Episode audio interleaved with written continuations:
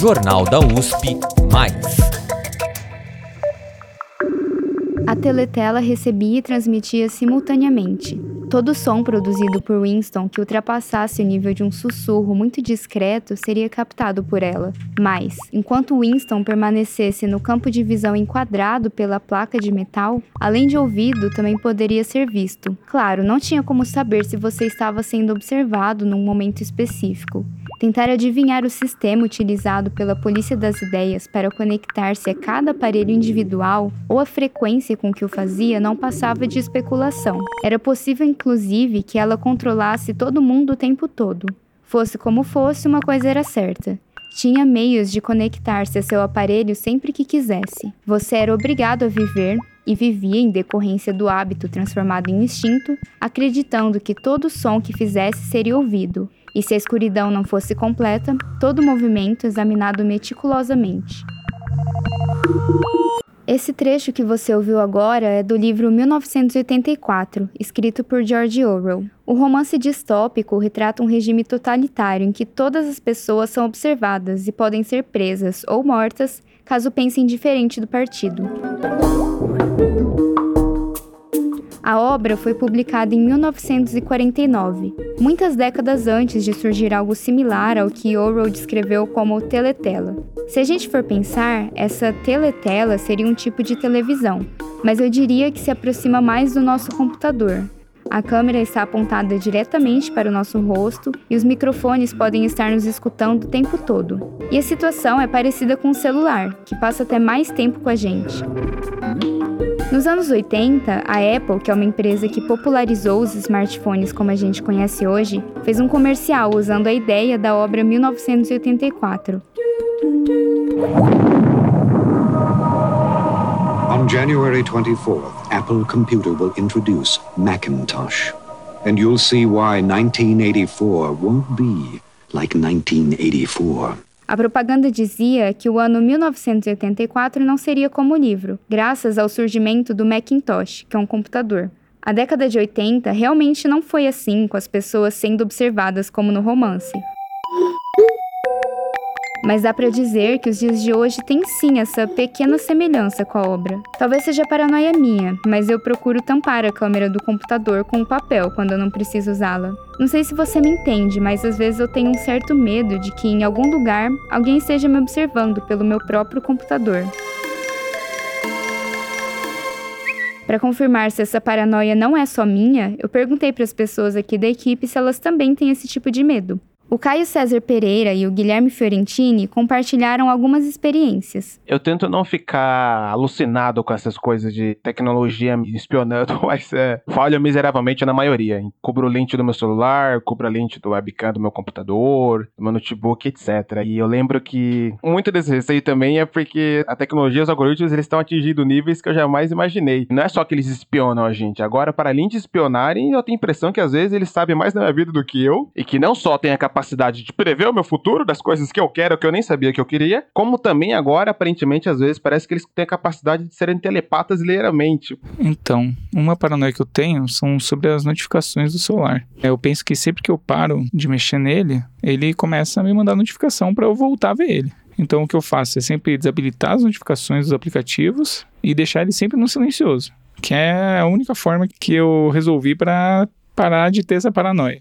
Aí a outra paranoia que eu tenho é que eu fico pensando que as notícias que o celular, que as redes sociais me mostram, ou as notificações que chegam para mim das redes sociais, elas sempre estão tentando me manipular de alguma maneira. Então, seja, sei lá, uma notícia que me deixa ansioso para eu ter vontade de comprar chocolate. E aí logo aparece uma, uma propaganda de chocolate. Ou uma coisa que me dê medo para eu ter um posicionamento político. Então, eu fico pensando às vezes que as notícias que aparecem assim nas redes sociais, elas servem meio que para manipular eu. Então, eu tenho de certa forma paranoia pensando sobre como aquelas notícias estão me manipulando. será que esse medo é genuíno? Somos de fato observados pelos nossos aparelhos eletrônicos? E com quais interesses? Meu nome é Karina Taraziuk e nesse episódio do especial de tecnologia do Jornal da USP+, eu conversei com três especialistas para entender essas questões por trás da vigilância digital e para saber também se existe alguma forma de se proteger disso. Eu já comentei aqui que às vezes tenho a impressão de que estou sendo observada pelo meu próprio celular. Parte dessa desconfiança eu pude observar, a outra parte é medo mesmo.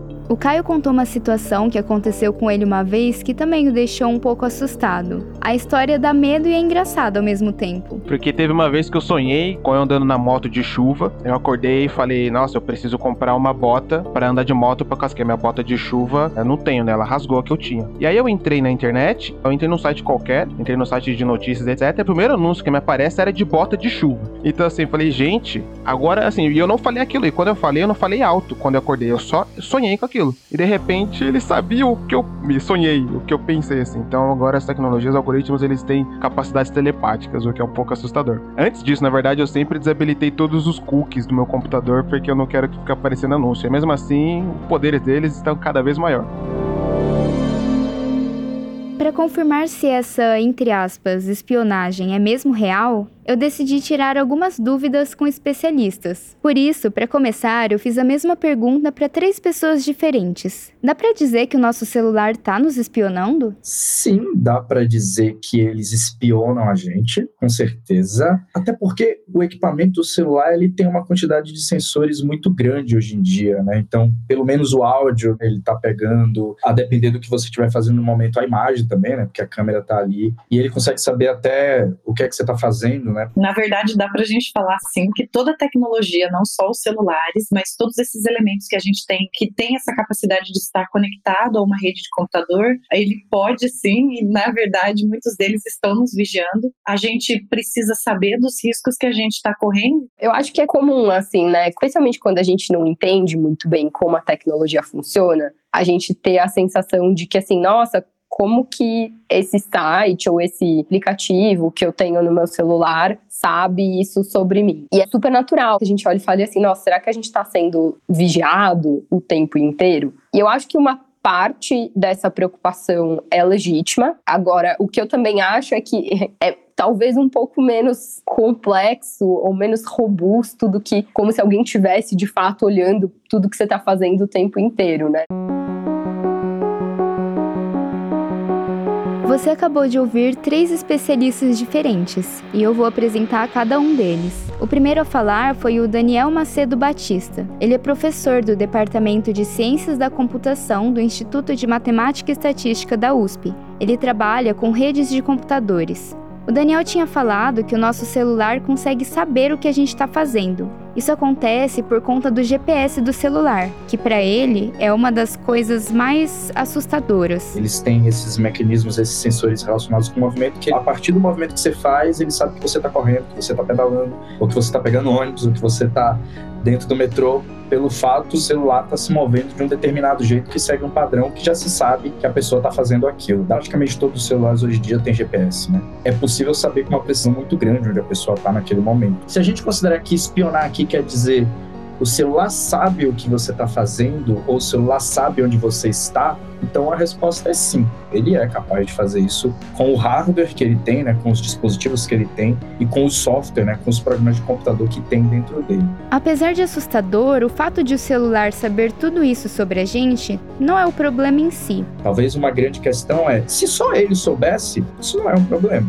É como se fosse uma câmera de segurança da sua casa. Só quem assiste é você, você tem aquelas informações, mas ok. Mas a partir do momento em que isso pode passar para a mão de outras pessoas, aí é que o problema aparece, né? Porque aí dá para pensar em um monte de coisa que seria possível fazer com isso. E aqui ele cita um tipo de caso extremo que pode acontecer a partir desses mecanismos de acesso aos celulares. Se a gente for para o extremo do ruim, seria, por exemplo, quando a gente está falando de questões relacionadas, inclusive, com imprensa, né? Então, um jornalista é um determinado país e o celular que ele usa tá com um software que está espionando ele e todas essas informações do celular que eu falei que a princípio não seriam um problema se ficassem só no celular, estão indo para uma determinada polícia de algum tipo daquele país que tem interesse nisso, porque o jornalista está fazendo uma matéria que não é de interesse daquele governo que seja exposta para outros lugares do mundo. E aí, se essa polícia ou essa agência de inteligência ou o que quer que seja descobrir isso, sabendo que o jornalista naquela hora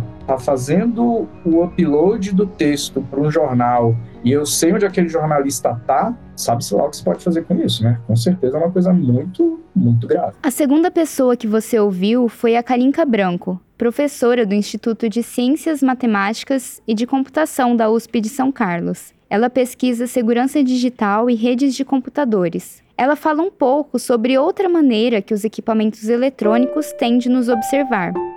Então, se eu estou usando esse equipamento, que pode não só ter uma câmera que está me vigiando, me vendo, mas também tem um microfone que está capturando meu áudio, pode estar enviando esse áudio para outro lugar, a gente tem que saber que a gente corre esses riscos. Uh, o que, que a gente pode estar fazendo para melhorar esse tipo de situação, né? A gente tem que estar sempre ciente e buscar colocar nos equipamentos antivírus e outros elementos que buscam aí reduzir é, o fato de eu ter algum software malicioso que pode estar coletando esse tipo de dado para mim. Isso também não vai garantir que não vai estar, né? Mas é interessante a gente se prevenir. Para a gente ter uma dimensão do alcance dessa possível espionagem, eu trouxe alguns dados. Uma pesquisa deste ano da Fundação Getúlio Vargas mostra que o Brasil tem 440 milhões de dispositivos digitais, como smartphones, computadores, notebooks e tablets. Seria uma média de dois dispositivos por habitante.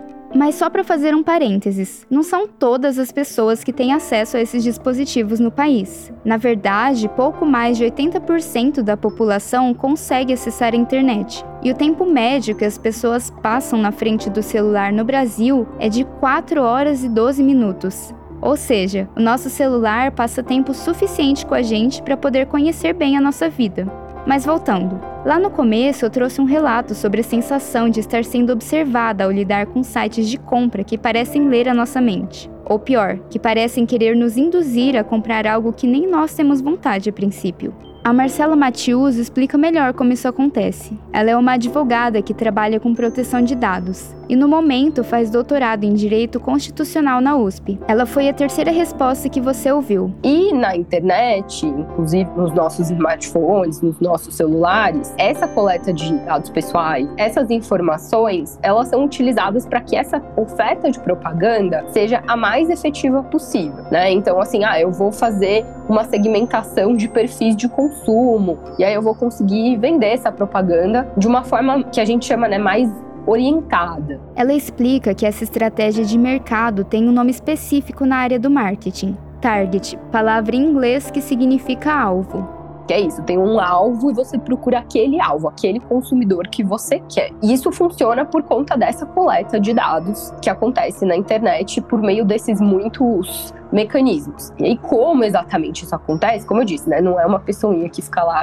te olhando o dia inteiro, mas tem várias ferramentas técnicas. Então, assim, acho que é muito por conta desse mecanismo de funcionamento que vem essa percepção de que a gente, às vezes, está sendo de fato vigiado. Tem alguém ali sabendo o que, que você faz. Uma dessas ferramentas técnicas que ela citou recebe o nome de cookie. Provavelmente você já viu alguma notificação dizendo: Este site utiliza cookies. E talvez simplesmente tenha aceitado sem entender do que se tratava. Eu já fiz isso várias vezes. A Kalink e o Daniel explicam esse conceito. Quando a gente faz uma consulta em um site qualquer, que a gente está buscando uma passagem, que a gente está buscando a compra de algum produto, na verdade o que a gente fala é que esses sites eles coletam informações a respeito da gente. Essa informação ela fica guardada no nosso navegador e no próprio site. Então a gente fala que são os cookies. São esses softwares que guardam essas informações e registram então o que foi que a gente pesquisou. E aí com isso, toda vez que a gente se conecta na internet numa outra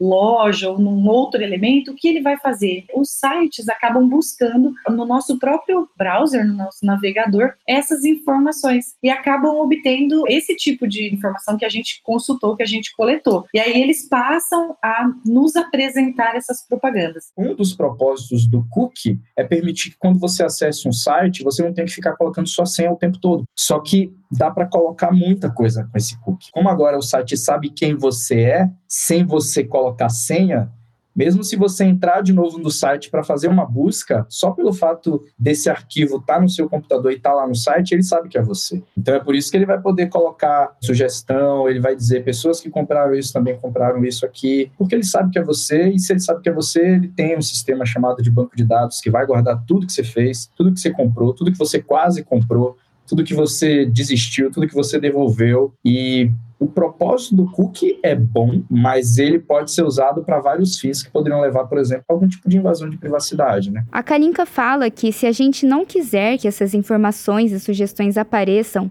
a gente pode limpar todos os cookies no nosso navegador. Mas se tiver algum tipo de software malicioso instalado, talvez apenas limpar os cookies não traga resultado. Mas e essas empresas que utilizam cookies nos sites? Existe algum tipo de legislação para elas? Elas têm o direito de nos observar e obter os nossos dados? A Marcela conta que existe o Marco Civil da Internet, que foi a primeira lei a regular as regras de operação da internet no Brasil. E existe uma lei mais recente, a Lei Geral de Proteção de Dados, também chamada de LGPD. O que, que é a ideia dessa legislação, a LGPD? A ideia da lei é falar o seguinte: olha, as pessoas físicas, né, o cidadão, é quem deve ter um controle sobre os seus dados pessoais. Então a pessoa precisa saber quando um tratamento de dados está acontecendo, se ele está acontecendo, quais dados estão sendo tratados, para quais finalidades esses dados estão sendo tratados, para que a pessoa consiga ter uma visibilidade, né, uma transparência e assim ela consiga tomar decisões. Por exemplo, de não se cadastrar em uma determinada plataforma, um determinado site, retirar os seus dados pessoais desses lugares, portar os seus dados, então transferir os seus dados de um lugar para o outro e assim por diante. Essa legislação, o que, que ela determina? Ela fala, ah, não pode as empresas não podem fazer tratamento de dados. Não, ela em nenhum momento diz isso. O que ela faz é, ela estabelece, de um lado, princípios gerais que precisam ser seguidos pelas empresas fazendo esses tratamentos e, além disso, o que a gente chama de bases legais. Essas bases legais são hipóteses que as empresas devem garantir para poder fazer um tratamento de dados legítimo. A principal dessas bases é a do consentimento. Isso quer dizer que a empresa pode fazer o tratamento, mas ela tem uma série de cuidados que ela precisa tomar para que esse tratamento seja considerado válido, legítimo, lícito. Além disso, a lei estabeleceu, nessa lógica de garantir né, o controle, a proteção da pessoa física, direitos para o cidadão, que nesse caso aqui, na especificidade técnica da lei, a gente chama de titular de dados. Então, o titular de dados ele tem uma série de direitos, como eu comentei. Ele tem direito de saber que o tratamento está existindo, quais dados são utilizados para aquele tratamento, qual que é a finalidade daquele tratamento, quando, nesse caso específico do consentimento, se a plataforma, né, a empresa, estiver utilizando o consentimento como base legal, inclusive ele tem o direito de revogar esse consentimento e falar assim: ah, não quero mais. Então é super importante que as pessoas conheçam, saibam que ela exista e vão atrás de entender minimamente o que, que ela protege. Agora que deu para entender um pouco melhor o que está por trás de todo esse fenômeno de observação digital, a grande pergunta é: como se proteger? A primeira dica da Kalink do Daniel é alterar as configurações de acesso à câmera ou ao microfone em determinados aplicativos do celular. Sempre ajuda você a alterar as suas configurações de microfone, você entrar no seu sistema operacional e restringir todos os elementos de privacidade, garantir que os softwares não vão ter acesso ao seu microfone, à sua câmera. Pelo menos você está dizendo, olha, eu não quero. A certeza de que isso vai acontecer ou não é algo bem diferente, porque pode ser que o aplicativo aplicativo que você está baixando, você diga que não quer e ele não vai respeitar essa sua vontade. Então, isso vai ser uma questão de ética, e obviamente, quando a gente está falando de ética, os softwares maliciosos não têm ética nenhuma. Vai passar, né? Vão passar por cima de tudo isso que você acessou ali, que você disse não é para acessar, não é para mexer. Não dá para ter total certeza, mas é uma garantia. Afinal, a tecnologia está evoluindo a todo momento e pode ser cada vez mais difícil tentar se esconder dela A gente tem que dificultar a ação desses softwares maliciosos, mas não existe nada que a gente possa garantir que vai me dar 100% de segurança ou que vai me dar uma segurança tão boa quanto eu gostaria. É, a gente tem que se prevenir e saber os riscos que a gente está correndo. O Daniel também fala um pouco sobre isso. Talvez o ideal seja, se você não usa aquele sensor, e aí quando eu falo de sensor, eu falo de qualquer coisa, GPS, microfone, câmera, desabilita. Desabilita ele da forma que você puder. Se você consegue fazer a desabilitação física, por exemplo, colocando uma etiqueta e tirando quando você realmente for usar, ótimo. Falando de celular,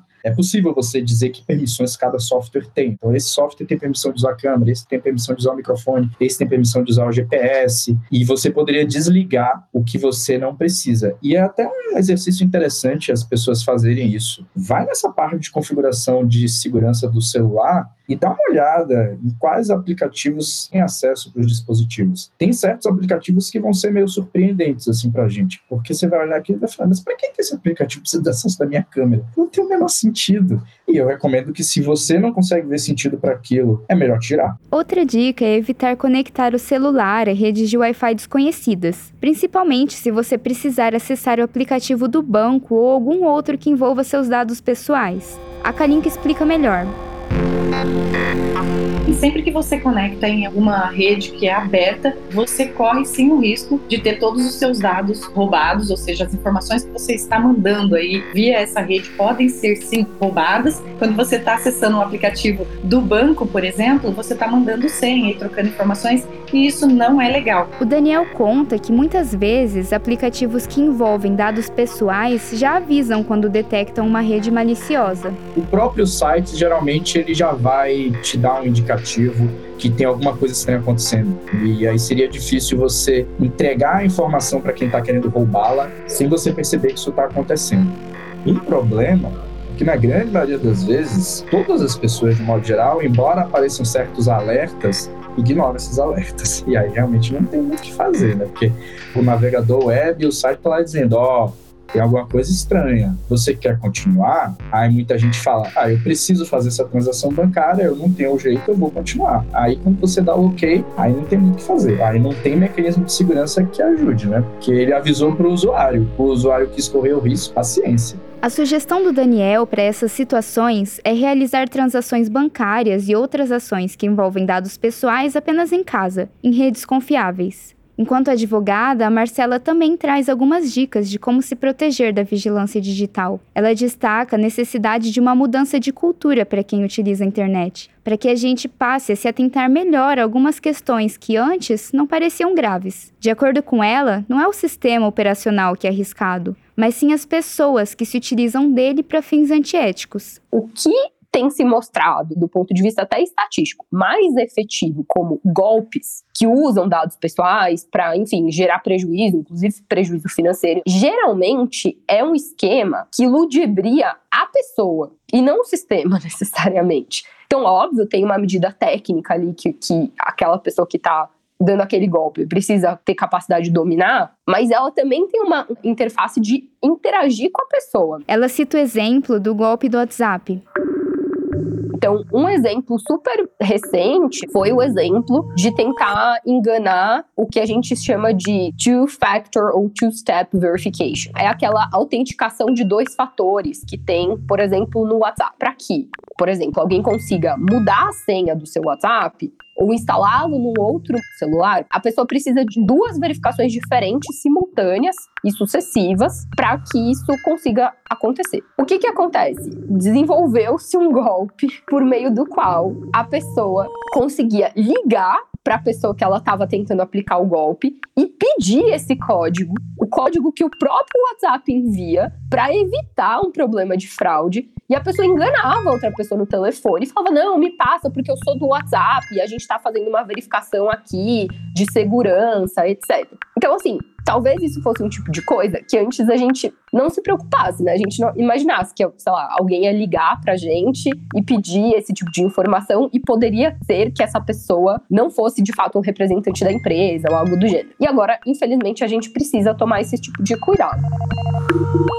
Uma das conclusões que os três especialistas tiveram é que o nosso celular se tornou o nosso bem mais valioso nos dias de hoje. Não apenas pelo valor financeiro do aparelho, mas por todos os dados que ele carrega. Então, resumindo, a gente precisa cuidar dele como se fosse a nossa carteira. Ao lembrar que muitas vezes temos os nossos dados em mais lugares do que imaginamos, a Marcela dá algumas recomendações. Acho que talvez a primeira questão que a gente precisa começar a prestar atenção é isso. Onde que a gente deixa os nossos dados pessoais, assim? Com quais empresas, pelo menos onde a gente tem cadastro? Porque é muito comum, assim, você faz uma compra um dia na internet, aí você esquece disso. Você nunca mais vai comprar naquela loja, mas seu cadastro continua lá. Isso é uma coisa que eu, por exemplo, tenho feito às vezes algumas limpezas assim dos meus cadastros. Eu falo, olha, faz muito tempo que eu não utilizo isso aqui, talvez seja o caso de deletar, pedir exclusão e aí um dia se eu for fazer de novo alguma compra aqui, eu volto a ter relação com, com essa empresa, com esse site. Então acho que isso é algo já que ajudaria bastante, assim. Ela também aconselha se atentar às políticas de uso de dados, apesar de ela saber que provavelmente ninguém vai ler. Já a Kalinka aponta para outros caminhos. Cuidem, procurem manter realmente é, com vocês essas informações pessoais. Informações de locais de trabalho, locais de é, onde você vai com muita frequência, isso tudo são informações que deveriam ficar só com você. Evitar, é, sempre que estiver usando o celular e aplicativos como aplicativos de banco, aplicativos mais é, importantes de carteira é, de identidade ou mesmo de título eleitoral, tudo no celular, mantenha seu celular com senha, uma senha forte para você acessar o celular, uma senha para entrar nesses aplicativos também forte, não a mesma senha. Né? Procure garantir ao máximo possível que essas informações e que esses aplicativos não serão acessados é, por outras pessoas caso o celular caia em mãos erradas. E o Daniel complementa. Eu acho que tratar as informações da gente no meio digital como a gente trata os nossos bens físicos. Ninguém deixa a casa aberta para qualquer pessoa entrar e pegar alguma coisa. Talvez o que falta na maioria das pessoas é essa compreensão de que o seu login e senha hoje em dia talvez seja tão importante quanto um objeto que você tem dentro de sua casa.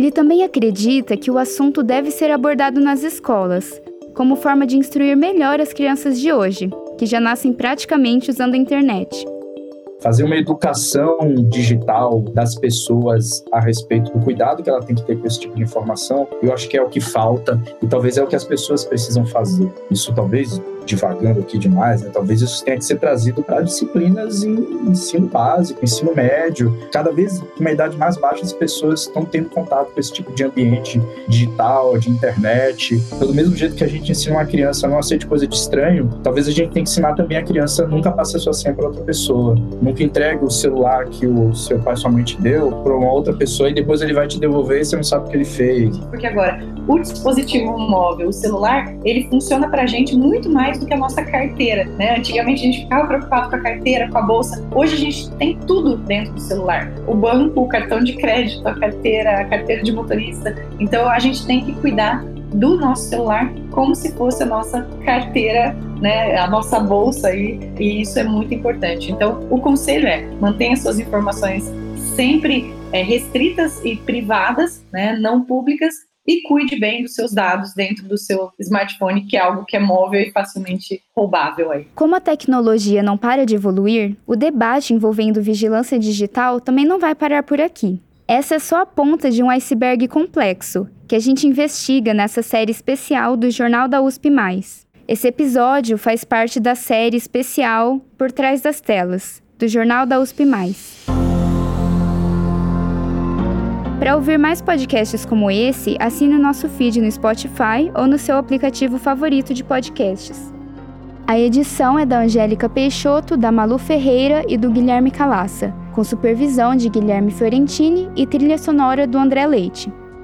A produção é do Denis Pacheco e a reportagem e narração são minhas, Karina Tarazilk.